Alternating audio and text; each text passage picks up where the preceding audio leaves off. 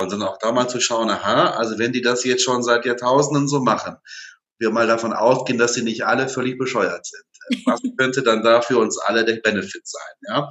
Mhm. Ähm, ist eigentlich eine ganz kluge Vorgehensweise.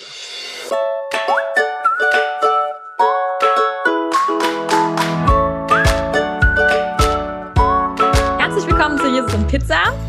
Eine neue Woche und wieder ein neues Gebot. Und dieses Mal haben wir thematisch wieder etwas ganz Neues. Und zwar wollen wir uns diese Woche mit dem Ruhetag beschäftigen.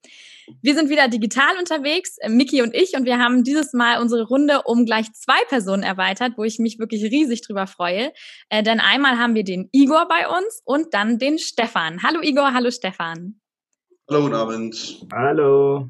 Den Igor werden vielleicht ein, zwei Leute äh, noch im Gedächtnis haben, wahrscheinlich auch noch einige mehr, denn Igor war in Folge 4, das heißt fast ganz zu Anfang, ähm, hat er uns schon in einer Folge beehrt. Da haben wir schon äh, über religiöse Rituale gesprochen und natürlich, äh, du als messianischer Jude hast da äh, ganz viel äh, auch zum Sabbat zu erzählen äh, gehabt.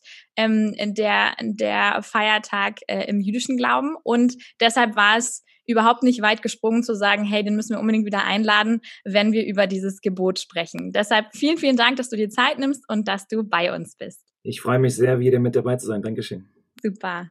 Ähm, dann haben wir den Stefan Neu in der Runde. Ähm, Stefan und ich kennen uns in Anführungszeichen äh, darüber, dass äh, Stefan äh, zwei liebe Freunde von mir getraut hat und das war eine ganz, ganz wundervolle Zeremonie.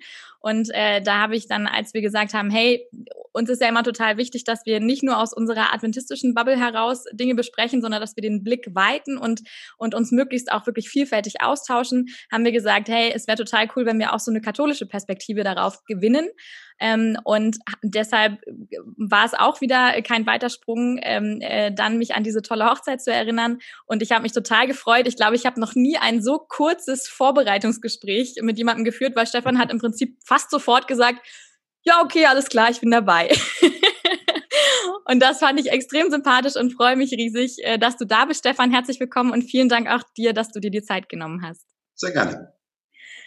Okay, äh, fast schon kleine Tradition in unserer Staffel. Äh, Miki, fass doch mal zusammen, was, was äh, sagt Gott in, in, äh, in der Bibel zu diesem Gebot? Äh, worum geht's? Was bedeutet es? Ähm, ich sage erstmal, worum es geht. Was es bedeutet, müssen wir alle zusammen besprechen. Das bedeutet sehr, sehr viel. Ich lese es einfach mal vor, damit ich nicht einfach paraphrasiere. Da steht geschrieben im zweiten Buch von Mose, ganz am Anfang der Bibel, in Kapitel 20. Gedenke des Sabbattages, dass du ihn heiligst. Sechs Tage sollst du arbeiten und alle deine Dinge beschicken. Aber am siebten Tage ist der Sabbat des Herrn deines Gottes. Du sollst du kein Werk tun, noch dein Sohn, noch deine Tochter, noch dein Knecht, noch deine Magd, noch dein Vieh, der in deinen Toren ist. Denn in sechs Tagen hat der Herr Himmel und Erde gemacht und das Meer und alles, was darinnen ist, und ruhte am siebten Tage. Darum segnete der Herr den Sabbattag und heiligte ihn. Und ähm, da gibt es eine Wiederholung von diesem Gebot drei Bücher weiter. Da gibt es eine andere Begründung, nämlich die Erlösung aus dem Land Ägypten. Aber da wird relativ schnell deutlich, deutlich, dass es eine bestimmte Zeit ist, die abgesondert ist für einen bestimmten Zweck. Interessanterweise ist es das längste Gebot von allen zehn. Und in der Kirchengeschichte hindurch hat sich da einiges aus diesem Gebot entwickelt. Vielleicht mal direkt äh, praktisch gefragt. Ich meine, wir haben jetzt äh, euch drei als, als äh, drei ähm, Geistliche aus, aus unterschiedlichen äh, äh, Gemeinden. Wie sieht das bei euch praktisch aus? Also wie, wie feiert ihr, beziehungsweise wie, wie feiert man in eurem Glauben diesen Tag? Ich glaube, du musst sagen, wer zuerst Igor. du lächelst mich schon so an. Igor, fang doch mal an. Zuerst, oder? Sorry, Stefan. Ähm, naja, gut, im jüdischen Glauben spielt der Sabbat natürlich äh, die wichtigste Rolle aus all den Festen, weil das äh, das Fest per se ist, das jeden siebten Tag vorkommt. Äh, voller Freude, äh, voller guter Sachen, gut äh, köstlicher Essenszubereitung und so weiter und so fort. Freunde, Familie und vor allen Dingen keine Arbeit. Äh, man geht zur Synagoge oder zur Gemeinde äh, für, für Lobpreis. Wir machen das nur einmal am Tag, äh, meistens zweimal oder so. äh, mindestens. Ähm, ja, und zu Hause natürlich, die Kerzen werden angezündet. Ähm, Freitagabend davor müssen eine ganze Reihe von Vorbereitungen abgeschlossen werden, äh, damit man am Schabbat ruhen kann, damit man nichts kochen muss, nichts äh, äh, nirgendwo Staubsaugen muss und so weiter, muss das Ganze im Vorfeld schon ähm, geschehen. Äh, man bereitet diesen Tag vor und dann genießt man ihn bis zum Ende und hat eine kleine Abschlussfeier zum Schluss. Wie sieht die aus, die Abschlussfeier? Man zündet eine Kerze an, weil am Schabbat darf man kein Feuer anzünden. Mhm. Und das, das Erste, was man macht, nachdem der Schabbat vorbei ist, dass man eine ganz besondere Kerze anzündet, singt ein paar Lieder und wünscht äh, allen eine gute Woche. Schön. Okay. Stefan, wie sieht es bei euch aus? Wie ist euer Sonntag? Wie wird der Sonntag gefeiert bei euch in der Gemeinde? Ja, es gibt ja Leute, die haben ähm, wenig Ahnung, aber viel Meinung. Und die meinen dann, dass der Sonntag eigentlich der einzige Tag ist, an dem man arbeiten muss als Priester. Also da muss man mal irgendwie die Messe feiern und predigen. Und die anderen Tage liest man morgens die FAZ und wartet dann, bis es wieder Abend wird. Ähm, das ist bedauerlicherweise nicht ganz so. Ich bin auch ein bisschen mit dieser Hoffnung gestartet, aber die hat sich ziemlich selbst entschlagen.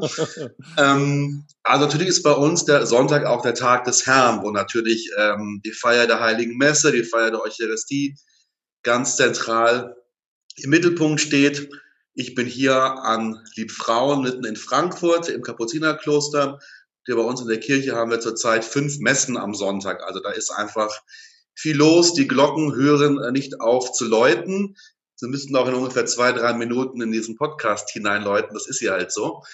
ähm, sonst achten wir auch tatsächlich darauf, dass wir den Sonntag ein bisschen feiern. Das heißt also, es sind so ganz einfache Dinge wie morgens zum Frühstück gibt's halt noch ein Ei und wer mag, bekommt zum Mittagessen auch gern ein Gläschen Wein, dass man einfach deutlich merkt, der Sonntag unterscheidet sich äh, vom Alltag. In den letzten Jahren habe ich mich immer sonntags auch tatsächlich gerne ins Büro geschlichen, weil da ruft niemand an, da lärmt keine Sekretärin, da wollen keine Leute was von einem. Eigentlich ein richtig schöner Tag zum Arbeiten. Das habe ich mir aber nicht aus religiösen, sondern eher aus gesundheitlichen Gründen abgewöhnt und kann feststellen, dass sich die Erde auch dann weiter dreht, wenn ich sonntags nicht arbeite. Auch das zu meiner eigenen Überraschung. Sehr gut. Sehr gut. und fünf Messen am Tag, das ist ja auch wirklich ganz erstaunlich. Also äh, trotz Corona sind die Leute äh, äh, da und das ist richtig schön, das zu hören. Mhm. Miki, wie sieht es bei, äh, bei uns Adventisten aus? Ähm, in der adventistischen Tradition, sie, sie habe ich das Gefühl, die steht irgendwo dazwischen äh, gerade, also zwischen, zwischen einem Gottesdienst, der einen festen Ritus hat, ja, und einer, ja, wie soll ich sagen, einer Idee, die, die dann so verkörpert wird im Jüdischen. Also es gibt viele jüdische Anklänge, äh, je nach Kultur, aus der man kommt. Also ich bin auch so aufgewachsen, dass man den Sabbat angefangen hat, freitags abends zu Hause. Machen wir auch heute so. Jetzt zwar nicht mit Kerzen und so, aber es wird irgendwie äh, in einer besonderen Art und Weise gekennzeichnet. Äh, ich, als ich klein war, da gab es auch mehrere Gottesdienste, da weiß ich, dass man eine Stunde vor Sonnenuntergang den zweiten Gottesdienst zum Beispiel hatte. Und dann ist man gelandet quasi beim Sonnenuntergang und hat dort so Sabbatabschluss gesungen. Ähm, die Idee ist letztendlich die gleiche.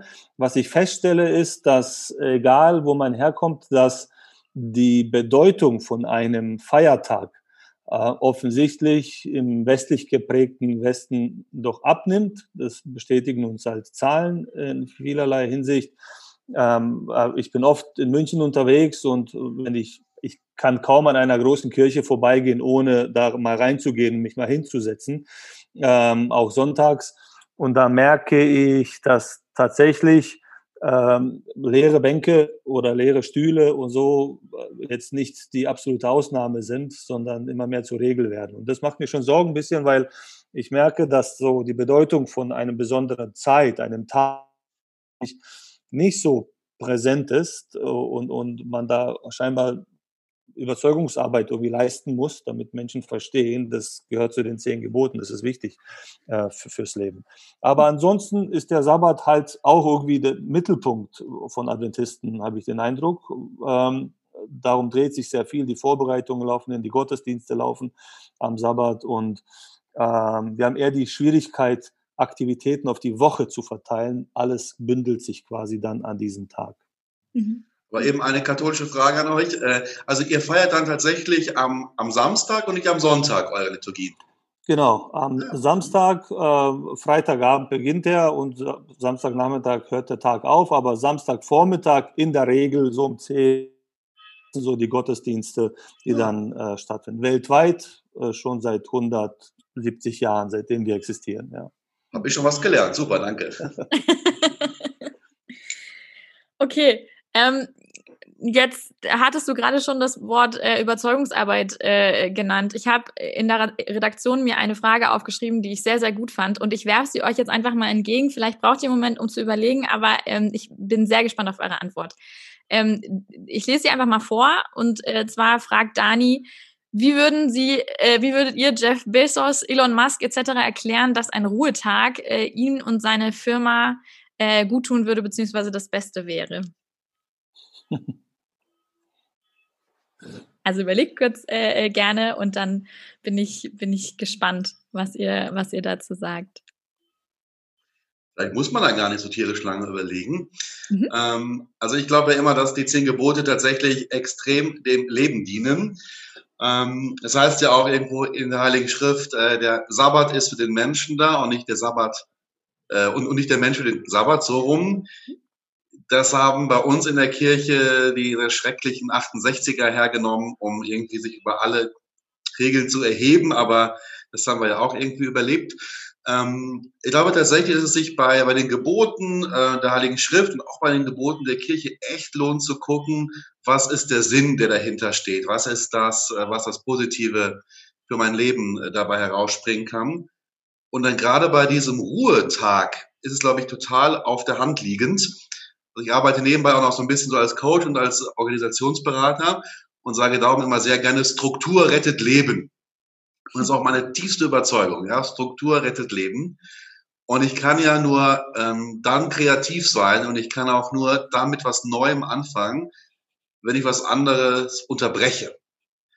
Also einfach dieser Break ist, glaube ich, tatsächlich so für alle Arbeitszusammenhänge, für alles, was mit Kreativität, für alles, was mit Spiritualität, für alles, was mit Effizienz zu tun hat, für alles, was mit Gruppendynamik zu tun hat, unglaublich wichtig, dass man weiß, so. Und an diesem Tag wird daran einfach nicht gearbeitet, da wird der Kopf durchgelüftet, ähm, da wird das Tablet zugelassen, dann kann sich auch was Neues ergeben, ja, auch einfach durch die, durch den, durch den Abstand, der entsteht, durch die Luft, die da reinkommt. Mhm. Wäre auch wirtschaftlich interessant. Also ich meine auch ähm, die Industrialisierung und so weiter, das hat sich ja alles äh, bei einer Sechs-Tage-Woche ergeben und nicht bei einer Sieben-Tage-Woche. Also es scheint nicht das Dümmste zu sein. Das stimmt, das stimmt. Ich ähm, finde diese Idee, also wenn wir schon dabei sind, ich finde diese Idee, weil das wurde auch gestellt in, in, der Redaktion, warum denn jetzt auf einmal die Verbote für alle gelten, auch für die Kinder und für die Gäste und für die Arbeiter und so weiter. Und ich finde das ein hervorragend. Da schließt sich vielleicht auch die, äh, der Kreis zu Elon Musk oder Amazon. Ne? Ja, das ist ein Schutz für, für alle Beteiligten gewesen. Also auch ein Schutz vor Ausbeutung, wo du jemanden halt 24-7 peitschen kannst zum Arbeiten und so weiter.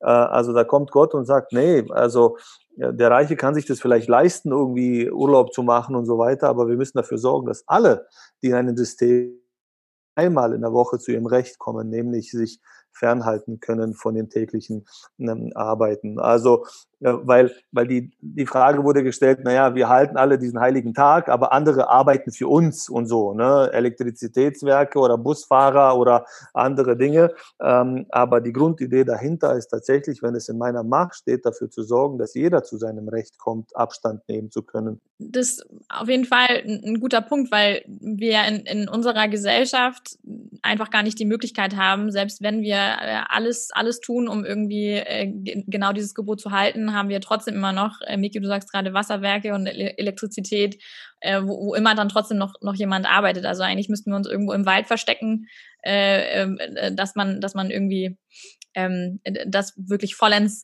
ausschließen könnte.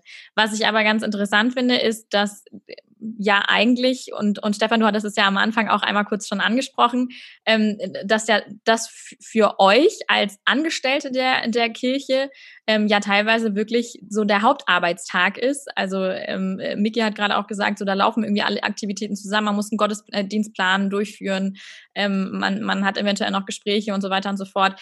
Würdet ihr sagen, da ist, da ist bei euch ein Unterschied? Also habt ihr, habt ihr trotzdem das Gefühl, so hey, ähm, dieser, dieser Ruhetag, äh, ich, ich äh, tank da trotzdem meine, meine Energie? Ähm, oder sagt ihr dann so, hey, ganz ehrlich, ich brauche dann irgendwie, ich, ich habe mir dann einen Tag unter der Woche äh, für, für so ein bisschen alle Viere von mir strecken ähm, noch, noch genommen als Zusatz. Wie ist das bei euch? Bei mir ist es eigentlich so, dass wir, äh, also vormittags haben wir immer unseren Gottesdienst, da habe ich meinen Einsatz mehr oder minder, mhm. auch als an den anderen Tagen. Aber den Rest äh, vom Schabbat äh, ist meistens Familienzeit oder mit Freunden oder so. Und ich nehme mir noch einen äh, Teil vom Sonntag mit dazu, äh, damit, damit ich da einen vollen Tag habe. Und das klappt, äh, das klappt eigentlich ziemlich gut. Mhm. Mhm. Äh, ich, ich äh, sehe den Sabbat ehrlich gesagt auch nicht äh, äh, primär unter diesem Wellness-Aspekt oder so. Also äh, es ist tatsächlich anstrengend für Hauptamtliche, aber ich, bei mir ist zumindest so, dass man nach so einem Tag schon ein bisschen kaputt ist, aber das ist so ein, so ein schönes Gefühl von fertig sein. Schönes weil, man das, weil, weil man das Gefühl hat, etwas Sinnvolles an diesem Tag getan zu haben, was besonders ist. Also Klar, es ist anstrengend und so weiter, man muss sich schon Ausgleich in der Woche finden, aber äh, es, es, ist nicht sinnlose Arbeit irgendwo hin, sondern es ist etwas, was Sinn gemacht hat und das erfüllt einen, also mich zumindest. Mhm. Okay. Sehr ähnlich auch bei mir. Also ich habe am Sonntag in der Regel ein, zwei Messfeiern und vielleicht auch mal eine Taufe oder so oder vielleicht auch noch mal ein Gespräch ähm, und außerhalb von Corona vielleicht auch noch mal irgendeine Aktion. Aber ich bin weil ich ja schon gelernt habe, eben nicht mehr in meinem Büro. Das heißt, ich mache am Sonntag auch keine Personalgespräche, äh, kümmere mich nicht um irgendwelche arbeitsrechtlichen Dinge oder um irgendwelche Finanzdinge oder um irgendwelche Baudinge oder so weiter, sondern es ist schon irgendwie dem Heiligen gewidmet. Und ähm, ja, natürlich ist das Arbeit, aber sag mal, schön kochen für die Familie oder für Freunde ist ja auch Arbeit.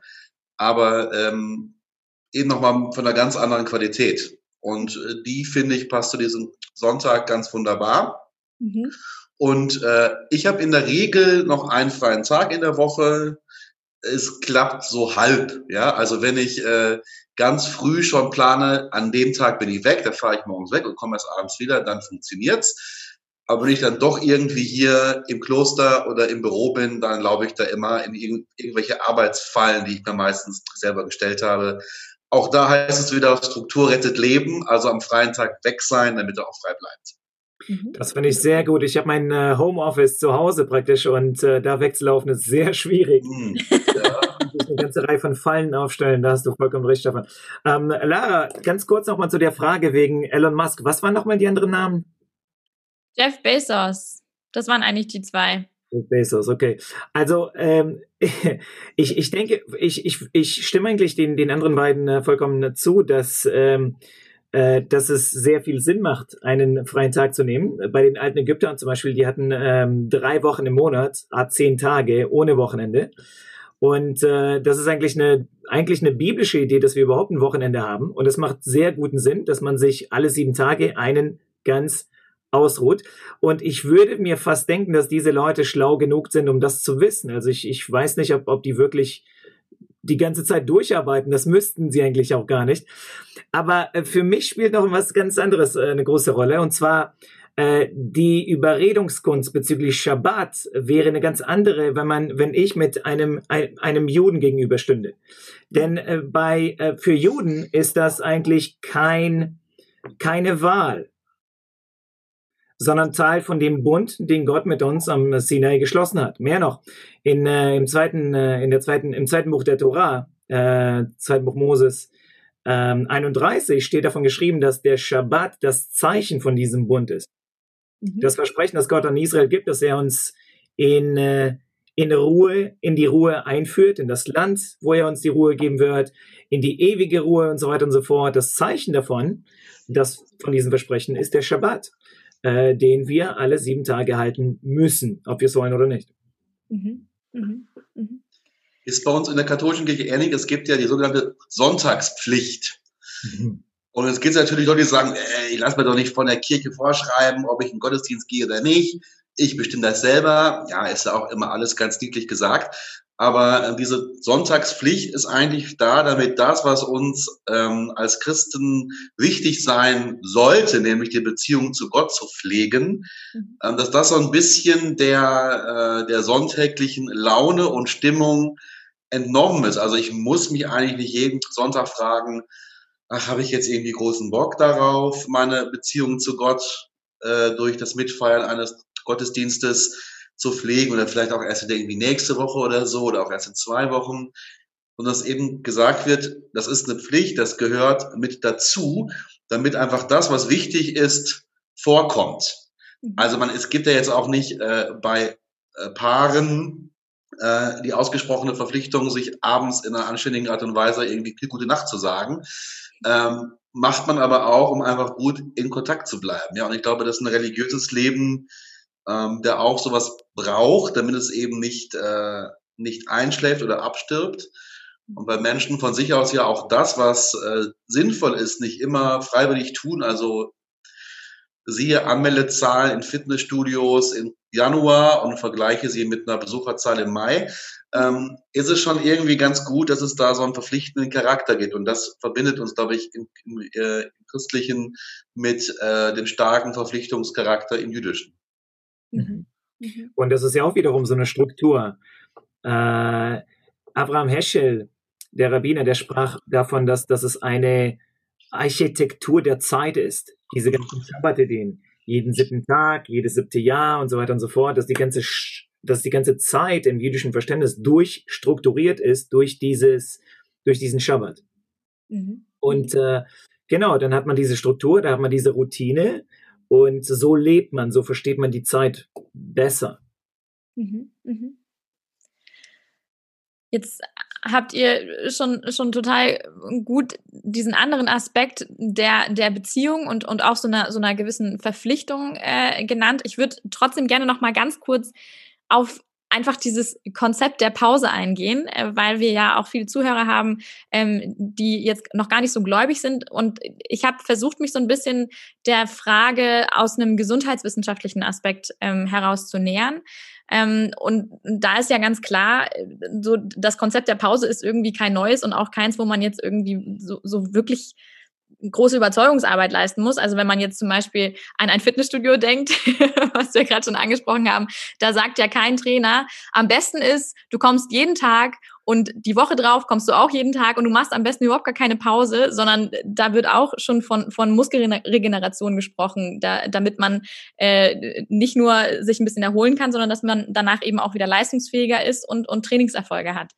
Ähm, in der Ackerwirtschaft wird auch nicht gesagt, du sollst die ganze Zeit den Ackerboden äh, bestellen und ihm keine Pause gönnen, sondern da ist es auch ganz wichtig, dass der Boden sich, sich regenerieren kann. Und wenn wir heutzutage so an unsere, ähm, ja, an, an unseren Alltag denken, dann äh, gibt es da äh, jetzt so viele Möglichkeiten mit mit Yoga und und allen möglichen Auszeitprogrammen, wo es einfach auch ganz ganz wichtig und gewollt ist, wirklich ähm, sich sich diese sich diese Auszeit zu zu nehmen und und äh, darauf zu achten, dass man eben nicht die ganze Zeit in in seinem Hamsterrädchen ist, sondern auch eben mal austreten kann.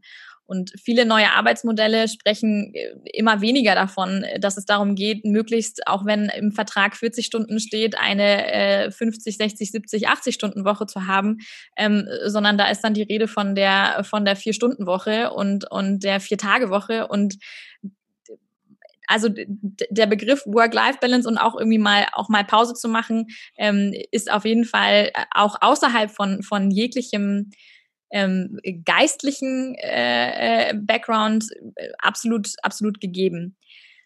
Was ich total äh, schön fand, ähm, ich habe mir ein paar Studien ähm, rausgesucht, beziehungsweise eigentlich muss man dazu sagen, nicht ich, sondern mein Vater, der nämlich äh, auch im gesundheitswissenschaftlichen Bereich arbeitet, äh, der hat mich da ein bisschen äh, mit versorgt. Ähm, und was ich da ganz spannend fand, war, ähm, da ging es eben wirklich darum, so, hey, was hat denn, was hat denn dieses, dieses Sabbathalten ähm, und, und dieser Ruhetag, was kann das für gute, positive ähm, Folgen haben? Und ich fand es ganz spannend. Ich teile das einfach auch mal mit euch. Ähm, da wird von äh, besserer psychischer Gesundheit äh, gesprochen, einfach weil man sich so ein bisschen an einem Tag der Woche auf das Wesentliche konzentrieren kann und eben einmal austreten kann aus seinem Alltag. Da geht es um soziale Gesundheit, weil man sich mit, mit der Familie, mit den Freunden, Igor, du sagtest es schon, äh, einfach wieder auch verbinden kann, mit denen Zeit verbringt, äh, sein, seine, seine Ehe wieder äh, auch äh, mehr ähm, in den Fokus rücken kann.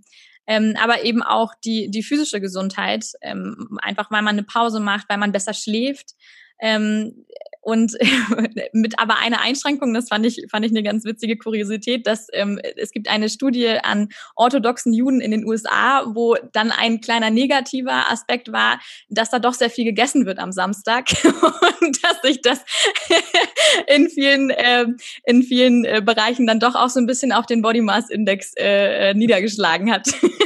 das aber nicht als negativ auf. ja, stimmt. Wir erinnern uns an die, an die Kernmessage, eine der Kernmessages aus Folge 4 äh, mit, mit wann wir jüdische Feste feiern. Großartig. Muss man unbedingt hören. Folge 4. Falls ihr es noch nicht gemacht habt, macht es auf jeden Fall. Genau, und dann aber eben natürlich auch, äh, Entschuldigung, gleich bin ich vorbei, gleich bin ich fertig, ähm, spirituelle und, und soziale äh, Gesundheit, aber eben auch sowas wie, wie ein, ein Umweltaspekt. So. Also wenn man da ein bisschen entschleunigt und eben nicht so viel unterwegs ist, so, dann hat das, wenn das jetzt alle tun würden, ähm, könnte das eben durchaus auch äh, einen gewissen, einen gewissen umweltfreundlichen Aspekt haben. Genau, das wollte ich einfach auch nochmal auch noch mal streuen. Stefan. Super, ja, also dazu kann man vielleicht sagen, also bei ganz vielen Dingen, die man jetzt so entdeckt, äh, können wir immer sagen, ja, äh, wissen wir seit Jahrtausenden, machen wir auch seit Jahrtausenden so. Also wir Christen seit eben 2000 Jahren und die jüdischen älteren Schwestern und Brüder sogar schon eine ganze Weile länger. Ähm, also zum Beispiel wie sowas, ja, dieser Tag Unterbrechung in der Woche. Kann man sagen, ja, schön, dass ihr es allmählich auch versteht, liebe Leute. Machen wir seit Jahrtausenden so. Dann vor ein paar Jahren so, hey, wir machen jede Woche ein The Veggie Day machen wir auch schon seit Jahrtausenden. Ja, also ähm, generationenübergreifend zusammenleben machen wir in Klöstern seit Jahrhunderten. Ja, also man merkt vielleicht nochmal, dass bei ganz vielen Dingen, die den Menschen gut tun, äh, die Glaubenstradition einfach echt eine Jahrtausende alte Kompetenz mitbringt. Ja, mhm. und ähm, dann ist es immer so ein bisschen arrogant oder eigentlich, eigentlich ist es dümmlich und dämlich, ähm, damit so gar nichts äh, zu tun haben zu wollen, sondern auch da mal zu schauen, aha, also wenn die das jetzt schon seit Jahrtausenden so machen, wir mal davon ausgehen, dass sie nicht alle völlig bescheuert sind. Was könnte dann da für uns alle der Benefit sein? Ja? Mhm. Ähm, ist eigentlich eine ganz kluge Vorgehensweise. Mhm. Mhm. Auf jeden Fall, das denke ich auch so. Ich kenne übrigens seine Familie, äh, sind keine, keine Juden, äh, zwei sehr erfolgreiche Leute. Und in ihrem Erfolg haben die sich praktisch auseinandergearbeitet sozusagen. Sehr viel Erfolg, sehr viel Geld, alles, was sie, äh, was sie haben möchten, können sich kaufen. Aber die Beziehung ging äh, kaputt. Und was die rettete, war der Schabbat. Die haben an, einfach irgendwie angefangen, Schabbat zu feiern. Jeden Freitagabend, die ganze Familie kommt zusammen. Äh, es wird nur zusammen gegessen. Man, man darf nichts machen, Handys aus, nur Gemeinschaft. Und ähm, die sind immer noch verheiratet, sehr, sehr glücklich. Und die sagen äh, über sich, der Schabbat hat unsere Ehe gerettet. Das hat mich umgehauen. Ähm, aber der Schabbat hat natürlich auch eine ganz äh, andere ähm, Sache, die, die es mit sich bringt, einen ganz anderen Aspekt, äh, einen geistlichen Aspekt, ähm, äh, einen Aspekt ähm, der, der Demut praktisch, wo man einen sehr reifen, einen sehr reifen Überblick über, über das Leben äh, hat ähm, beziehung wo man, wo man praktisch sechs Tage die Woche arbeitet und am siebten Tag kommt man zu diesem Verständnis, dass mein Leben und diese Ruhe, für die ich schufte, dieses Glück, das ich haben möchte, doch schlussendlich nur von Gott abhängt. Arbeiten ist gut, man sollte auch arbeiten, man sollte auch das Beste tun, was man, was man kann. Aber diese Corona-Zeit zum Beispiel, das ist genau, wo, wo wir plötzlich verstehen, aha, nicht alles hängt von, meinem, von meiner Kraft ab. Ich kann in meinem Leben nicht alles kontrollieren. Krankheit kommt und geht. Mein Leben ist eigentlich, also, wenn der Wind kommt, dann flattern wir so im Wind. Was können wir schon tun? Aber Gott kann vieles tun. Und dieser eine Tag, wo man ruht, wo man nicht arbeitet, wo man sagt, ich arbeite nicht, ich werde nicht versuchen, irgendwie äh, sauber zu machen und Geld zu machen und so zu machen, ich werde nichts machen, weil Gott schon alles gemacht hat. Ich ruhe einfach und werde diese diese Wahrnehmung praktisch einfach genießen und in seiner Gegenwart verweilen mit, mit dieser Erkenntnis, dass mein Glück schlussendlich von ihm abhängt, nicht von mir. Mhm. Äh, mich würde interessieren, aber warum, ich meine, das sind so, wir sind so schlau und haben gesagt und, und wir haben diesen philosophischen Aspekt, wir haben diesen körperlichen Aspekt, aber wieso, äh, wieso sehen das Millionen von Menschen nicht? Also, also warum ist dieses Angebot, was ja offensichtlich irgendwie keine keine, keine äh, Haken hat oder so, warum wird es nicht so verstanden, so umgesetzt und so angenommen, wenn es so an, eine Attraktivität hat? Ich, ich werfe mal einen anderen Ball mit rein. Also ich, ich weiß von ganz, ganz vielen Menschen, dass sie mit einem Ruhetag, mit einem kirchlichen oder religiös geprägten Ruhetag eigentlich nicht die Chancen sehen, sondern eher die Verbote, die damit einhergehen. Ja, also die Redaktion, als wir dann über den jüdischen Sabbat gesprochen haben, war interessant, kam sofort als erste Assoziation all die Dinge, die man nicht machen darf, ja, an einem Sabbat. Äh, wir waren die Sabbat haltenden Christen, äh, exotisch, in Jugoslawien nochmal dazu, ja, ja, und wir wurden definiert als Leute, die Dinge nicht machen dürfen an einem Sabbat, ja. Äh, ich bin aus Berlin nach Bayern gezogen und dann habe ich zum ersten Mal erlebt, was es bedeutet, am Sonntag manche Dinge nicht machen zu dürfen, ja, ähm, in der Nachbarschaft das Auto waschen oder so. Also das war, mein Bruder hat in Moabit gelebt, sind in Neukölln aufgewachsen, da hat sich keiner gefragt, an welchem Tag du dein Auto wäschst. Äh, Im Vorort von München war, war das nicht möglich. Also äh, woher diese Idee oder diese Tatsache oder die Annahme, dass bei so einem Angebot, was Jahrtausenden gut ist, was äh, fundiert ist, dass den Menschen so etwas bringt, eigentlich ignoriert wird.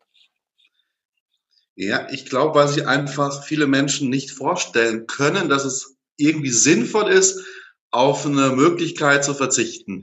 Also für mich als Ordensmann oder als Priester, wenn ich irgendwo hinkomme und sage, ich bin Kapuziner, ich bin katholischer Priester, ah, das sind die, die nicht heiraten dürfen. Sag ich mal, ja, genau, sie haben das Wesen meiner Existenz vollumfänglich erkannt. Ja, äh, genau das macht mich aus. Ähm, ja, weil alles einfach so ein bisschen schräg daherkommt. Ähm, ich glaube, dieses nicht, nicht zu arbeiten, ähm, ist für viele Menschen unglaublich fremd, weil es einfach immer wieder den Eindruck gibt, äh, dass Input und Output in einer vernünftigen Relation stehen. Also je mehr ich arbeite, je länger ich arbeite, umso mehr kommt raus. Ähm, ich bin relativ jung in München damals Pfarrer geworden mit 34, erste große Leitungsstelle, war richtig viel los, zwei große Kindergärten, Haufen Mitarbeiter, so war schon toll und habe darum auch immer Vollgas gegeben. Ich dachte also, je mehr ich mich da investiere, umso blühendere Landschaften entstehen, bis mir irgendwann mal ein Hörsturz sagte, Nein, so ist das wohl offenbar nicht. Ja, ähm, also ich habe auch erstmal gebraucht, dass mir da eine Bremse reingehauen wird, äh, bevor ich mich selber zu dieser Bremse entschieden habe, weil ja auch ich dachte, ja, je mehr ich Gas gebe, umso mehr ähm, schaffe ich da.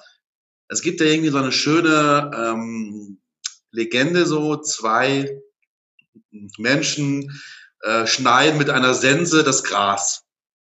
Und der eine bleibt ab und zu stehen, holt aus seiner Tasche einen Schleifstein und schleift seine Sense nach. Und der andere sagt, was machst du da? Sense schärfen, dafür habe ich überhaupt keine Zeit und mäht und mäht mit seiner stumpfer und stumpfer werdenden Sense weiter. Während der, der gelegentlich die Pause macht, seine Sense schärft, natürlich viel effizienter und mit viel weniger Kraft vorwärts kommt. Ähm, ich glaube, das ist etwas, was man lernen muss, äh, wo man auch so eine gewisse Hybris, eine gewisse Selbstüberschätzung auch überwinden muss. Das ist auch nochmal in einer Leistungsgesellschaft ähm, auch, auch nicht so einfach. Also da gibt es schon innere und äußere Widerstände.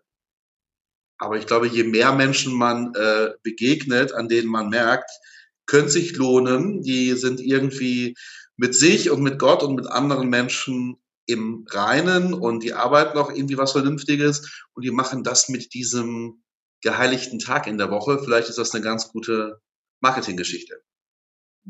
Ich glaube, es gibt eigentlich sehr viele Gründe, warum man das machen sollte. Aber wiederum für, für, äh, für Juden ist das etwas, das man machen muss, nicht nur sich gegenüber, weil es etwas dir Gutes tut, sondern aus Gehorsam Gott gegenüber. Da, damit, dadurch äh, zeige ich meine Liebe Gott gegenüber, nicht nur mir gegenüber. Äh, was ich interessant finde, ist, dass äh, wir in der Torah vom Schabbat zuallererst in der Schöpfungsgeschichte hören und dann eigentlich nicht wieder, bis Israel aus Ägypten herausgeführt wird. Und noch bevor äh, wir am Sinai sind, bevor Gott mit uns diesen Bund äh, schließt und äh, die Gebote gibt und diese kleine Zusammenfassung in den zehn Geboten oder zehn Worten, äh, kommt es zu dem Schabbatgebot. Noch davor, auf dem Weg zum Sinai, wo er uns mit, ähm, mit Manna versorgt. Und äh, wir, wir sollen sechs Tage das Ganze einsammeln. Äh, am sechsten Tag das Doppelte für den sechsten Tag und den siebten Tag. Und am siebten Tag sollen wir nicht aus unseren Zelten herausgehen, äh, sondern äh, dort bleiben und nicht nach der Manna suchen. Aber das, da, genau das passiert nicht. Alle am siebten Tag, am Schabbat, alle laufen aus ihren Zelten und möchten gerne Manna überall vorfinden. Aber es gibt sie nicht. Und die Frage ist, warum machen wir das? Es wurde ganz klar kommuniziert von Gott durch Moschee, dass wir das nicht machen sollen. Wir hatten auch schon genug am Tag davor gesammelt. Warum gehen wir trotzdem raus? Und vielleicht hat das etwas mit damit zu tun, dass wir kein Vertrauen haben und dass wir uns besser fühlen, wenn alles unter Kontrolle ist, wenn wir noch einen Happen dazu haben. Wenn, wenn wir, wenn wir 100 Prozent und dann nochmal 10 haben, äh, dann geht es uns besser, als wenn wir einfach nur 100 Prozent haben vielleicht so, dass, dass wir ein bisschen Vorsorge leisten, irgendwie ein bisschen mehr arbeiten und dann geht es uns besser. Also genau, was Stefan eigentlich gesagt hat. Und das bezieht sich nur nicht nur auf uns, damit möchten wir uns etwas Gutes tun, sondern dadurch zeigen wir auch, ähm, wie wenig wir Gott vertrauen und äh, auf seine Prinzipien zählen. Bei dem, was aber ist es so, aber ist es so, dass die Leute, die sonntags oder samstags nicht in der Kirche gehen, dass sie, dass sie nur arbeiten oder äh, äh, ist es ist die Idee von einem freien Tag, von, von Entspannung und so, ist ja auf dem Vormarsch, haben wir vorhin festgestellt. Also es gibt ja unheimlich viele Alternativen zu einem kirchlichen oder religiösen Ruhetag. Ja, man macht sich den Tag halt anders, in den Bergen oder sonst wo hin. Die Frage, die ich jetzt stelle an die zwei Experten äh, hier, oh, oh, das ist tatsächlich, also wir haben bei ganz vielen Menschen den Bedarf nach, nach Ruhe, nach Abwechslung, nach Loslassen und so weiter, der wird aber in der Regel nicht religiös verknüpft mit einem Schöpfergott, mit einem Erlösergott, mit einer Pflicht, äh, mit, mit irgendetwas anderem. Und da stelle ich mir die Frage, äh, also warum äh, schafft es Religion nicht, äh, diesen, diesen Ge geistliches Element in diesem freien Tag zu implementieren und zu, zu transportieren. Erstens. Und zweitens, ähm, ist es überhaupt notwendig? Also wo ist der Unterschied zwischen einem kirchlichen, Synagogen, religiösen Feiertag und einem ich gehe schwimmen, wandern, Kino und sonst was machen Feiertag? Gibt es da qualitative Unterschiede? Wozu die geistliche Komponente? Mhm. Also wenn man guckt, was so ein freier Tag Auswirkungen hat auf äh, Blutdruck und Cholesterol, was ich was alles, ist es wahrscheinlich egal, ob der Samstag, der Sonntag oder der Mittwoch ist. Ähm, an beiden Tagen kann ich etwas für mich tun. Wenn ich es aber als religiöser Mensch sehe, dann ähm, arbeite ich damit ja nochmal an meiner Identifikation mit meiner Glaubensgemeinschaft und mit äh, dem Gott, an den ich glaube. Und dann bekommt das schon noch mal eine andere Dimension. Ja, also ob ich sage, ich mache am Mittwoch was für mich oder ob ich sage, ich ähm, mache am Sonntag was für mich als jemanden, der an den dreifaltigen Gott glaubt und der Teil einer weltweiten religiösen Gemeinschaft ist. Das verändert, glaube ich, noch mal was. Das glaube ich auch. Also als ich mich mit äh, dem gesundheitswissenschaftlichen Aspekt auseinandergesetzt habe, fand ich es ganz ähm, interessant zu sehen, dass da eben genau wie Stefan sagt, noch ein paar weitere Aspekte einfach dazukommen. Also natürlich könnte ich jetzt sagen, ich nehme mir am jeden Dienstag nehme ich mir eine Auszeit, da habe ich immer meinen Yogakurs oder da gehe ich immer wandern mit Freunden und da tue ich irgendwie was für mich und mache Pause und, und komme mal raus aus dem Alltag. Aber so dieser Zusatz, so dieses, ähm, was hatte ich hier, äh, die, die psychische Gesundheit im Sinne von, hey, ich besinne mich in einem regelmäßigen Abstand darauf, dass es da Sachen gibt, die sind größer als ich. Und, und ich, und ich habe so, so einen Moment, wo ich mich mal nicht um mich selber drehe, sondern mich um jemand anderes drehe oder um andere Menschen. Also da ist tatsächlich auch so der, ähm, der Gedanke des Altruistischen und dass man, dass man sich um andere kümmert und, und einfach mal den Blick von sich selber wegnimmt, ist, glaube ich, etwas, was mindestens genauso heilsam und, und, äh, und gesundheitsfördernd wirken kann, wie wenn ich einfach nur etwas tue, um, um mein, meine Fitness oder, oder irgendetwas zu verbessern. Und ich glaube, das ist, das ist das eine, was sehr, sehr entscheidend ist und sich, und sich in vielerlei Hinsicht ähm, nochmal unterscheidet von jemandem, der einfach sagt, ich mache jetzt halt irgendwie eine Pause und das habe ich und das habe ich ganz fest drin. Und das andere, und das hattet ihr auch ähm, alle drei schon schon immer wieder gesagt, es ist eben nicht nur der Wellness-Aspekt und wir machen es nicht nur für uns, auch wenn es in der Bibel steht, es ist für den Menschen gemacht, aber es ist trotzdem auch ein, da ist ein, da ist ein Gegenüber, was das, was das irgendwo auch erwartet, ähm, so dass es eben nicht nur ein guter Vorsatz ist, den ich mir irgendwie vielleicht am 31. Dezember äh, mit einem Glas Sekt irgendwie runterkipp und sag so, ja, und jetzt mache ich irgendwie immer einmal Pause und dann bei der nächsten Prüfungsphase oder bei dem nächsten stressigen, ähm, bei der nächsten stressigen Zeit werfe ich es wieder über den Haufen, sondern es ist eine Konstante, die, die ich nicht umstoßen kann, weil sie eben nicht von mir gemacht ist, sondern von, von jemand anderem kommt. Und, und deshalb glaube ich, hat sie eine viel, viel höhere Kontinuität, ähm, als, als etwas, was ich mir, was ich mir jetzt durch, durch irgendein selbstgemachtes Freizeitangebot äh, oder ähnliches schaffen kann. Ja, aber das ist natürlich nur was für Leute, die mit diesem Identifikationsgedanken oder auch mit diesem Verpflichtungsgedanken etwas äh, anfangen können. Ja, also du musst schon irgendwie ja. religiös grundgestimmt sein. Sonst ist das ein bisschen so, wenn man hier in der Nachbarschaft äh, die super Biometzgerei aufmacht, also mit alles ist nachhaltig produziert und da arbeiten nur Menschen mit Behinderung und jedes Tier hat also drum gebeten, in dieser Metzgerei zum Steak gemacht zu werden. Wenn du Veganer bist, interessiert dich das nicht. Ja, kannst du sagen, die machen da das beste Biofleisch der ganzen Welt, aber ich esse halt kein Fleisch. Ja? das ist, glaube ich, tatsächlich eine ganz markante Geschichte, ja. Ja, da hast du recht, auf jeden Fall. Sehr gut auf den Punkt gebracht. Ich denke auch, dass wir praktisch in der westlichen Welt ähm, so eine Consumer-Gesellschaft sind, wo jeder was für sich sucht. Und wenn ich halt äh, meine Geistlichkeit irgendwo anders erfüllt bekomme, beziehungsweise danach überhaupt nicht suche, dann interessiert mich das nicht. Dann interessiert mich halt der Wald oder Videospiele oder Computer oder Fernseher oder irgendwas anderes, weil es geht ja eigentlich immer um, um mich. Das ist eigentlich auch eine Sache, die, die man so in den verschiedenen Gemeinden zu sehen bekommt, wo die Leute dahin gehen, um etwas zu bekommen. Äh, und wenn es denen dort nicht gefällt, dann gibt es natürlich eine andere Gemeinde oder hm, Fußball oder was anderes.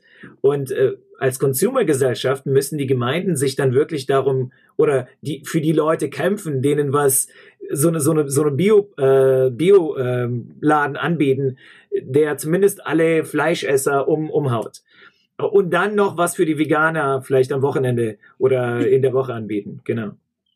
Ja, stimmt. Ja, habt ihr recht.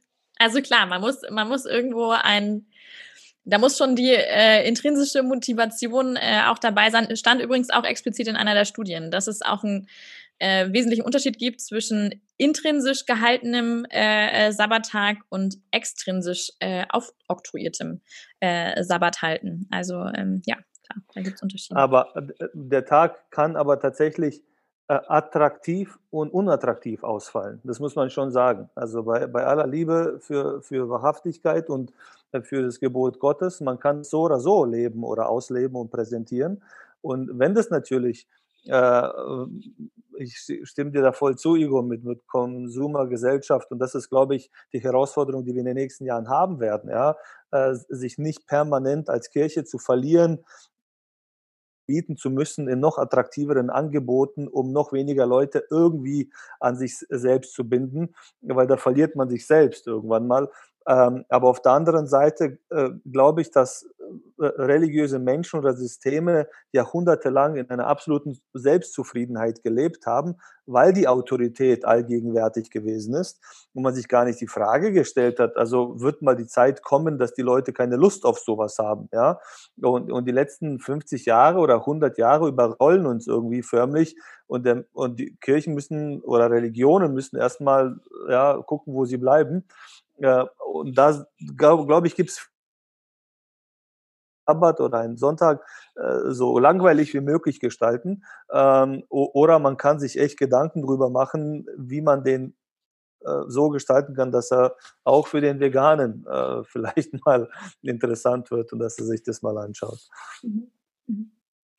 Ich glaube, es ist tatsächlich die Chance, dass ähm, dass Religion, oder ich beziehe es jetzt mal auch auf meine Kirche, auf die katholische Kirche, äh, in ganz vielen Teilen so eine Monopolstellung verloren hat. Ja, also früher bist du halt am Sonntag in die Kirche gegangen, weil das Pflicht war. Ist es immer noch, ja, aber weil die Nachbarn auch gucken, ob man geht. Ja, also dieser Faktor Sozialkontrolle nochmal ganz stark dahinter steht der Lehrer vielleicht sogar noch am Montag in der Schule gefragt hat, na, äh, worüber ist denn gestern gepredigt worden oder so. Also all das, was mit Restriktion, was mit Zwang, mit Verpflichtung zu tun hat, das ist natürlich ähm, vielleicht von einigen wenigen äh, Schwarzwalddörfern abgesehen äh, völlig weggebröckelt. Das heißt, wer sich jetzt dazu entscheidet, der macht das freiwillig.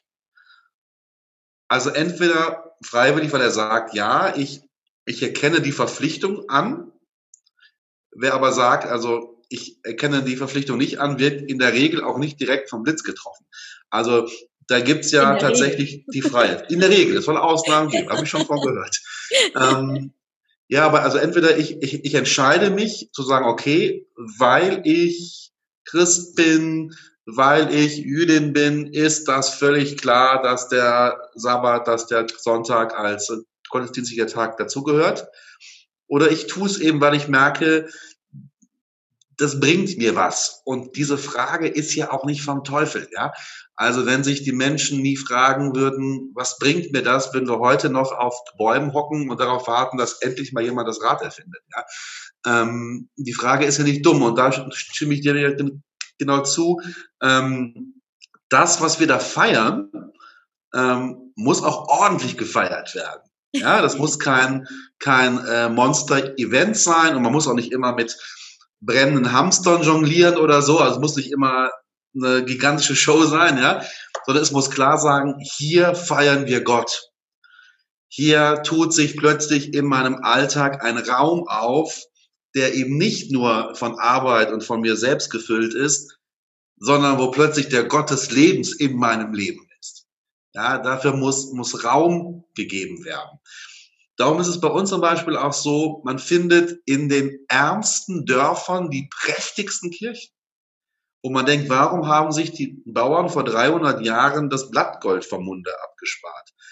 Weil du einmal in der Woche in einem Raum bist, der größer ist als du selber. Und du merkst ja, hier, hier bekomme ich ein bisschen was vom Himmel ab.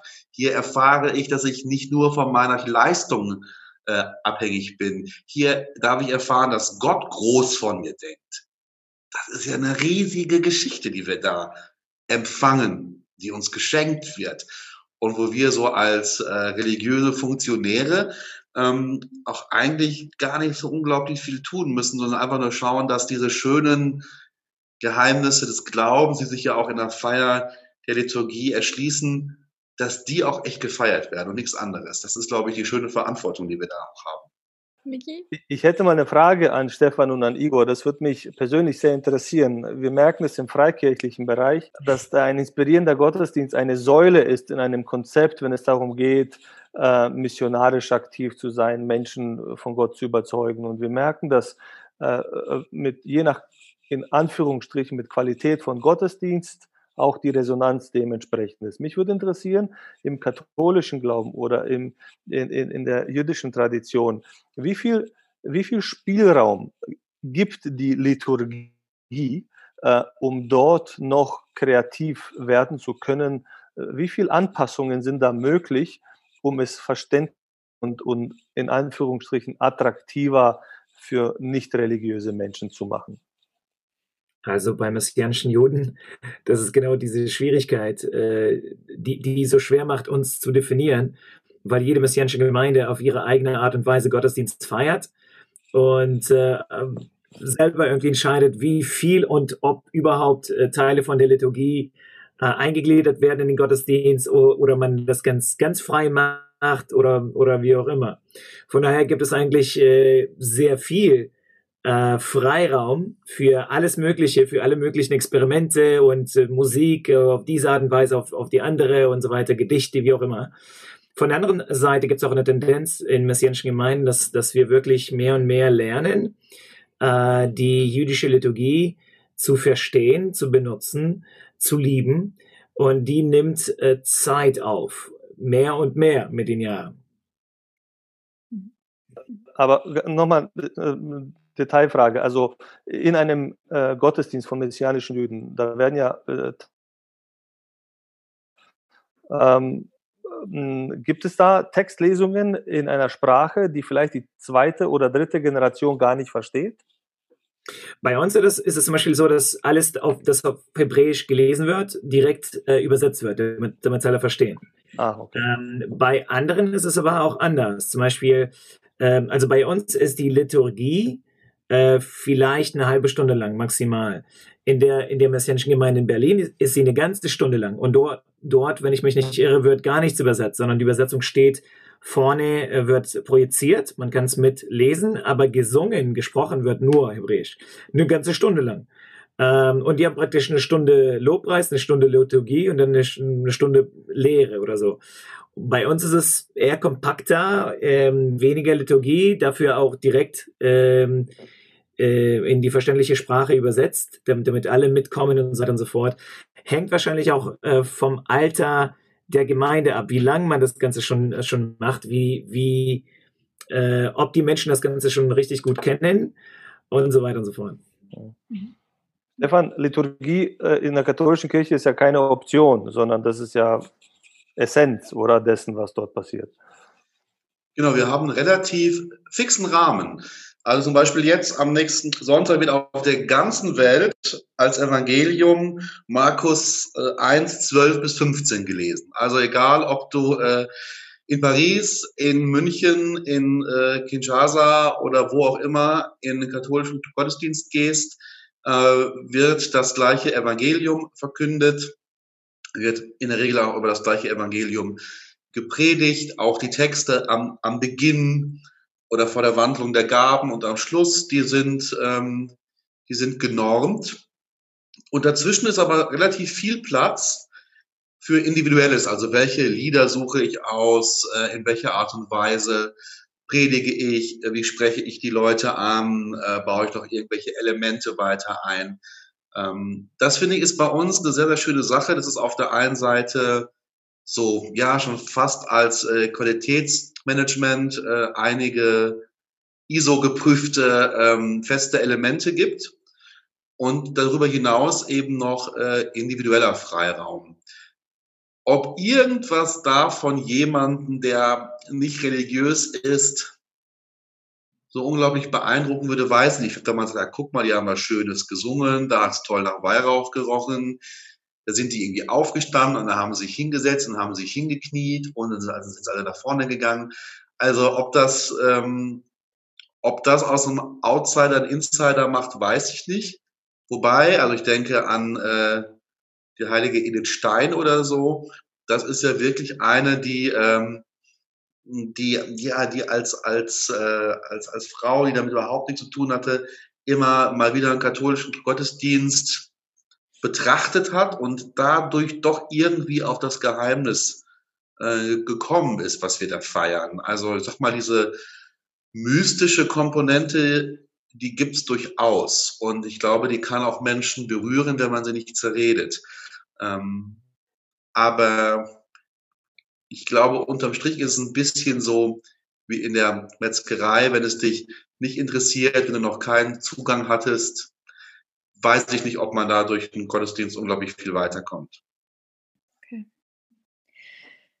Ich habe noch zwei Fragen. Und bei der einen, ähm, wir können diesen Podcast nicht vorübergehen lassen, ohne dass diese Frage gestellt wird, weil ich weiß, dass viele, die das, die das hören, sich diese Frage zwangsläufig stellen werden. Es, es fühlt sich tatsächlich für mich so ein bisschen wie der Elefant im Raum an.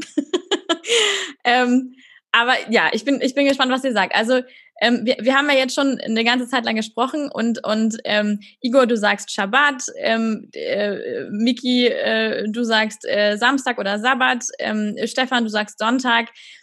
Jetzt wird sich nicht nur einer, sondern wahrscheinlich mehrere fragen so, naja, welcher Tag ist es denn jetzt? Ähm, und, und, und woher, also woher kommt dieser Unterschied und, und ist der wichtig oder ist der egal? Wenn wir jetzt abstimmen, wäre blöd, weil dann wäre 3 gegen 1.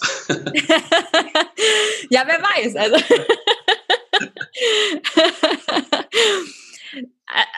keine Ahnung, vielleicht, vielleicht kann man sich dem Ganzen äh, auch erstmal so ein bisschen irgendwie geschichtlich nähern und sagen, wie, wie kam überhaupt dieser, dieser Unterschied, weil er war ja nicht immer da, oder? Ähm, und vielleicht können wir, können wir von da aus weitergehen. Ich fange mal an mit dem Sonntag. Also wir glauben, dass der Sonntag der Tag der Auferstehung Jesu ist.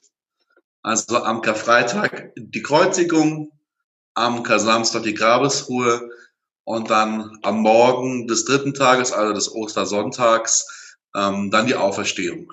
Und das ist für uns ähm, der Fixpunkt. Ja, also das scheint auch jeden Sonntag durch. Wir feiern sozusagen jeden Sonntag ein kleines Osterfest, ähm, weil das, was wir feiern, auf der Auferstehung Jesu Christi beruht. Darum ist es bei uns einfach der Sonntag. Mhm. Mhm. Okay. Genau, äh, stimme ich auch vollkommen zu. Und der Grund, warum äh, Jeshua nicht am Samstag auferstanden ist, ist, weil Samstag ein Ruhetag ist. Ähm, der, der war Jude, seine ganzen Jünger sind, waren Juden gewesen. Für Samstag war ganz normal, da geht man in die Synagoge und macht sonst nichts. Ähm, das hat er auch so gemacht. Und der steht auf am, am ersten Tag der Woche. Äh, das war nicht der Montag, sondern der Sonntag. Ähm, genau, aber äh, um, um es noch ein bisschen zuzuspitzen, ähm, aber das geht wirklich über den Rand dieser, dieser Besprechung hinaus, denke ich mal, ist das eigentlich, wenn man schlicht von dem Schabbat spricht, nirgendwo äh, gezwungenerweise die Rede davon ist, dass man zum Gottesdienst gehen muss, sondern Schabbat ist eigentlich nur der Ruhetag. Dass das geschichtlich dann sich so entwickelte, das ist eine sehr gute Sache. Schließlich arbeitet man dann die anderen Tage der Woche durch. Und der einzige Tag, den man wirklich für diese Gemeinschaft, religiöse Gemeinschaft und religiöse Bildung und Anbetung widmen kann, das ist der Ruhetag, selbstverständlich. Ähm, der Tag Gottes, an dem man ruht und anderen Menschen um sich herum auch Ruhe schenkt. Ähm, aber äh, von, von daher wäre von einer jüdischen Perspektive ähm, ist es eigentlich wurscht, ob man am Montag äh, Gott preist oder am Dienstag, Mittwoch, Donnerstag bis hin zum Sonntag. Also nur halt, da Gott mit den Juden diesen Bund geschlossen hat und der Schabbat das Zeichen des Bundes ist, ist es keine Wahl für Juden. Schabbat ist Schabbat und äh, üblicherweise geht man auch zum Gottesdienst am Schabbat. Mhm. Ähm, das ist eine sehr, sehr interessante Frage, die du da stellst, weil die ja äh, durchaus in der Geschichte kontrovers auch gestellt wurde. Ich kann mich erinnern, mein Buch gelesen zu haben, da wurde mal eine in Äthiopien eine Glaubensrichtung, äh, Gemeinschaft gefunden, 1530 ist es oder so gewesen, die umzingelt waren quasi von islamischen Ländern und als man die kennengelernt hat, hat man festgestellt, dass sie den Samstag halten, also den Sabbat und nicht den Sonntag. Und man hat dann Abgesandte davon nach Portugal, glaube ich, geholt und hat die dann auch gefragt, warum das so ist. Und die haben interessante äh, ähm, Begründungen gegeben. Sie waren mit der anderen christlichen Welt nicht vertraut. Deswegen ist an denen der Sonntag vorübergegangen und die haben sich halt auf Jesus Christus berufen, der samstags quasi in die Synagoge gegangen ist und nie äh, etwas gesagt hat, dass das anders werden sollte später in der Zukunft. Ähm, der große Unterschied in der christlichen Welt, also das Judentum, Igor, du hast gesagt, ist ja klar, warum man den Sabbat hält. Der große Unterschied in der christlichen Welt ist einfach der, äh, dass ungefähr 320 Jahre nach Christus es ein politisches Dekret gegeben hat, dass ab diesem Moment an der Sonntag der neue Feiertag sein soll und dann nicht mehr der Samstag einher geht natürlich auch die, die große Angst von vielen Christen, mit Juden verwechselt zu werden, die von frühester Zeit an schon ihre äh, Verfolgungen erlebt haben und wo man sich da distanziert hat. Und seitdem her gibt es halt die große Diskussion in der christlichen Welt, auf welcher Grundlage ähm, kommt man zu dem Schluss Sabbat oder Sonntag. Und da kommen halt Freikirchler oder wir als Adventisten, die sagen, wir nutzen nur die Bibel allein und äh, lesen aus der Bibel nicht heraus, dass wir von Sabbat auf Sonntag wechseln sollen, obwohl es da Versuche dazu gibt. Die katholische Kirche wird sagen, naja, neben der Bibel gibt es auch die Tradition oder die Autorität der Kirche, die die Macht hat, biblische Inhalte dann auch zu verändern. Ja? Äh, und die sagt dann, äh, da wird die Heiligkeit des Tages auf einen anderen, auf den Sonntag gelegt. Und bis heute hin ist das natürlich in unseren Studien immer ein kontroverses Thema. Also was ist jetzt der richtige Tag? Äh, was es dann am Ende im Effekt hat für den einzelnen Menschen aus der Gesellschaft, der überhaupt nicht gläubig ist, also an den Veganen, der an der Biometzgerei vorbeigeht. Ich glaube, da gibt es tatsächlich keinen Unterschied, weil da überhaupt kein Verständnis von Gott, Religion oder etwas mhm. Übergeordneten ist. Mhm. Also ich unterhalte mich mit vielen katholischen Freunden, die ich habe, und das sind dann sehr, sehr spannende Themen, Sabbat oder Sonntag. Das muss ich schon sagen. Macht aber Spaß. Mhm. Ist dann aber ja also einfach, weil es eben auch für so viel Diskussionsstoff äh, sorgt, eher noch ein Thema für, für eine Extra-Folge. Ich finde es gut, dass wir, dass wir in, in dieser Folge uns da noch ein bisschen anderen Aspekten ähm, äh, zuwenden und, und würde deshalb das dann an dieser Stelle so stehen lassen und vielleicht äh, machen wir nochmal eine weitere Folge, wo wir uns vielleicht dezidiert mit dem Thema auseinandersetzen. Genau. Und deshalb Definitiv. lieber jetzt noch eine abschließende Frage was ich ganz interessant fand, wir haben bei uns in der, in der Redaktion, haben wir natürlich auch, Miki hat es, glaube ich, auch schon kurz angesprochen, haben wir auch darüber gesprochen, dass, dass viele auch schon schnell auf den Trichter aufge, aufgesprungen sind, so, ja, was darf man denn, was darf man nicht? Hm, wir haben dann auch schon diskutiert, dass es vor allem auch kulturell geprägt oder oder also das einfach damit zusammenhängt, wo lebe ich und und was ist was ist mein was ist mein Background, was dann für mich ein Ruhetag Heiligen ist und, und, was es, und was es nicht ist. Das heißt, ich, ich würde jetzt ungern ähm, da, darüber sprechen, so, hey, es gibt irgendwie so die fünf Dinge, die darfst du auf keinen Fall machen und die fünf Dinge, die darfst du oder sollst du machen.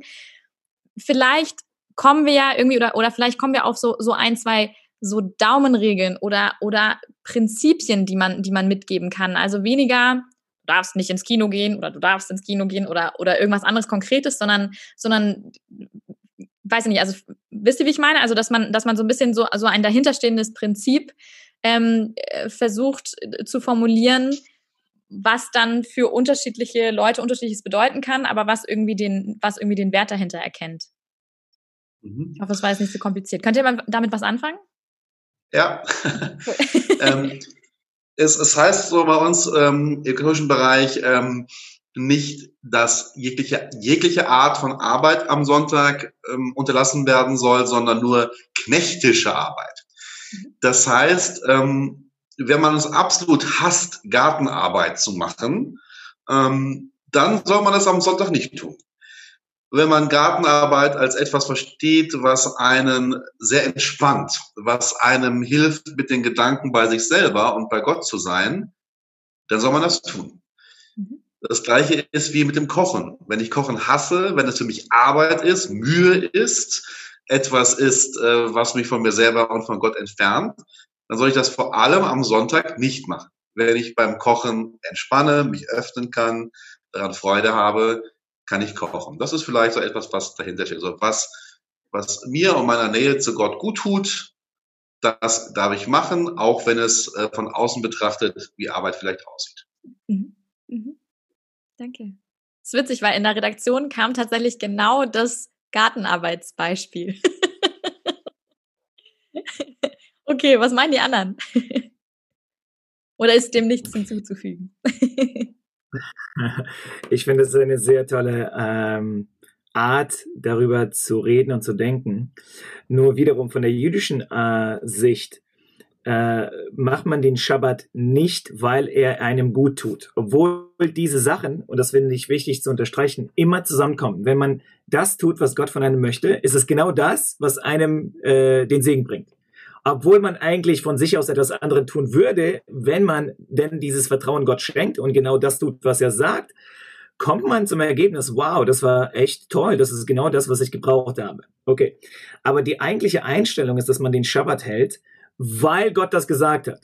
Nicht, weil es einem gut tut. Es wird einem sehr gut tun, aber weil Gott das gesagt hat. Und was, was er sagt, ist keine Arbeit. Juden gegenüber, ja. Ähm, also, äh, man, man darf nicht arbeiten, wenn man zum Beispiel Bauer ist und die Ernte steht und die wird nicht lange warten, aber es ist Schabbat. Pech gehabt. Du darfst sie nicht abernten. Auch wenn sie verbrennt, du darfst sie nicht abernten. Äh, absolutes Feuerverbot auch wenn man Feuer mag, auch wenn man Kamin mag und es Spaß macht, sorry. Shabbat kein Feuer, äh, weil wahrscheinlich äh, die Frau sonst kochen würde. Im Haus, der Mann arbeitet im Feld, die Frau kocht im Haus. So passiert das nicht, dass der Mann am Shabbat ruht und die Frau dafür ihn, ihn bekochen praktisch. Das wird nicht passieren. Kein Feuer. Ähm, solche Sachen. Keine Stöckchen aufsammeln für das Feuer. Vielleicht, wenn man das Feuer irgendwie, so ein kleines Feuer immer wieder was reinwirft und die Stöckchen davor gesammelt wird, vielleicht kann man das, aber in der, in der, das ist genau die Frage für, für die, wo, wobei man in der jüdischen Sicht oder aus der jüdischen Sicht so viele verschiedene Anwendepunkte dann gefunden hat. Unmöglich viele. Ob man das darf oder nicht darf, weil das wichtig ist, weil man das schlussendlich für Gott tut. Und irgendwo wird es dann zu viel, wo man dann zu viele Regeln hat. Aber die Torah selbst, die gibt diese einige wenige Regeln vor. Kein Feuer, keine Stöckchen sammeln, keine Ernte ähm, und Ruhe. Nicht nur du, sondern dein, deine Arbeiter, deine Familie, deine Töchter, genau wie deine Söhne, äh, sogar deine Tiere. Mhm. Und das heißt, andere Menschen um dich herum, äh, lasse sie nicht für dich arbeiten am Shabbat. Stefan? Vielleicht auch so ein allgemeiner Literaturtipp für äh, alle, die uns zuhören und sich für die Geburten interessieren. Ich habe vor ein paar Jahren äh, bin ich auf ein interessantes Buch gestoßen, das heißt äh, Das Tagebuch der Menschheit, ähm, wo äh, zwei Leute, die in jedem zweiten Satz schreiben, dass sie also mit Glaube gar nichts zu tun haben, ich glaube sie unterm Strich aber nicht, ähm, einfach nochmal schreiben, wie man äh, kulturhistorisch die Gebote herleiten kann. Also, dass sie sagen, als plötzlich äh, mehr als eine Familie irgendwo zusammenlebte, musste man sich schon mal darauf, darauf verständigen, dass man die Nachbarfamilie nicht beklaut und nicht mit der Frau des Nachbarn durchbrennt. Als man begann, in Städten zu leben, musste man sich über Reinheitsgebote unterhalten, damit keine Seuchen ausbrechen und so weiter. Ähm, Finde ich zumindest nochmal ganz interessant, weil uns das, glaube ich, nochmal hilft, äh, die, die Sinnhaftigkeit äh, von, von Geboten zu verstehen geht er nochmal genau in die Richtung, die Igor sagt, dass wir Gott einfach zutrauen, dass er uns da etwas mit auf den Weg gibt, äh, was gut ist, was Heil bringt, was Segen bringt, was äh, uns hilft, als Menschen und als Menschen mit Gott zusammenzuleben. Also Tagebuch der Menschheit sei empfohlen, ich bekomme keine Provision, aber lohnt sich trotzdem. Cool, vielen Dank. Wenn Paulus sagt es ja, alles ist mir erlaubt, aber nicht alles ist gut gut für mich, ja. Und, und ich habe das Gefühl, dass, dass also, so selbstständig wie wir auch sind und so intelligent wie wir sind und so, so aufgeklärt wie wir sind, dass wir uns manchmal einfach äh, extrem selbst im Weg stehen, ja, ähm, bei, bei aller Intelligenz, die wir so ein bisschen haben. Und dann ist so eine Struktur, die vielleicht auf den ersten Blick so ein bisschen äh, aufgesetzt wirkt oder von oben aufoktroyiert und, und äh, bei den neuen, modernen, freiheitsliebenden Menschen erstmal so eine gewisse Ablehnung hervorruft, weil ich möchte mir nichts sagen lassen, an welchem Tag ich was zu tun habe oder nicht zu tun habe, dass äh, bei näherem Hinschauen man doch Dinge erkennt, die dann sinnvoll für einen sind. Die Frage, die sich halt tatsächlich am Ende für mich stellt, ist immer die Frage, äh, schafft es dieser Tag auf irgendeine Art und Weise eine Verbindung zu Gott irgendwie herzustellen oder auch nicht? Und ich glaube, das ist die Herausforderung von allen. Also das nicht zu reduzieren auf Abwesenheit von Arbeit oder Verbote, äh, sondern die Sinnhaftigkeit dahinter zu sehen. Und, und äh, das wünschte ich mir halt so, dass, dass die Leute, wenn sie an den äh, Tag, an den heiligen Tag denken, dass sie nicht einen Verbotstag sehen, sondern eine Tür sehen, die Dinge öffnet, die sie normalerweise nicht bekommen. Ja? Ähm, und äh, das, das wird eine Herausforderung sein für die, für die, ja, bis zum Schluss, glaube ich. Okay. Das war ein gutes Schlusswort, finde ich. ähm, wir haben unsere Stunde jetzt auf jeden Fall auch gefüllt.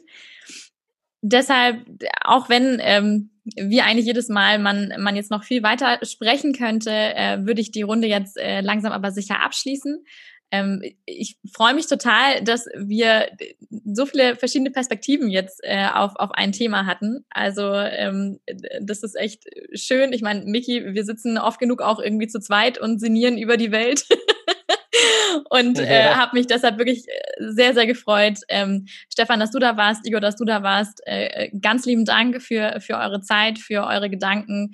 Ähm, ich fand super spannend für äh, die Zuhörer, wenn, wenn ihr dazu Gedanken, Ideen habt, schreibt uns sehr gerne. Äh, Mail findet ihr in den Show Notes. Ähm, auch äh, die ein oder andere Literatur, wie zum Beispiel die Buchempfehlung von, von Stefan oder die Studien, die ich gelesen habe, ähm, stellen wir euch da auch rein. Ähm, ansonsten äh, bleibt mir jetzt eigentlich nur noch, äh, Miki, dich zu fragen, was machen wir denn nächste Woche? Jetzt haben wir über den Ruhetag gesprochen. Was kommt denn jetzt als nächstes? Das nächste ist nicht so schön, da geht es ums Töten, äh, was man eigentlich nicht tun soll. Ja? Und da bin ich hoch gespannt, was dieses Gebot mit sich bringt. Genau, also nächste du Woche geht's an. nicht töten. Ja. nächste Woche geht's also ans Eingemachte.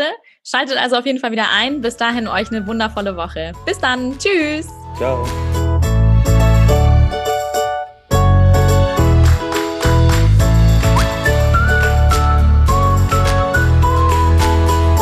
Gesagt, es gibt und dann warst du eigentlich pretty much weg. Okay, sorry, gut, dass ich mit mir selber rede. ähm, Immerhin hört dir einer zu. ja, wenigstens einer.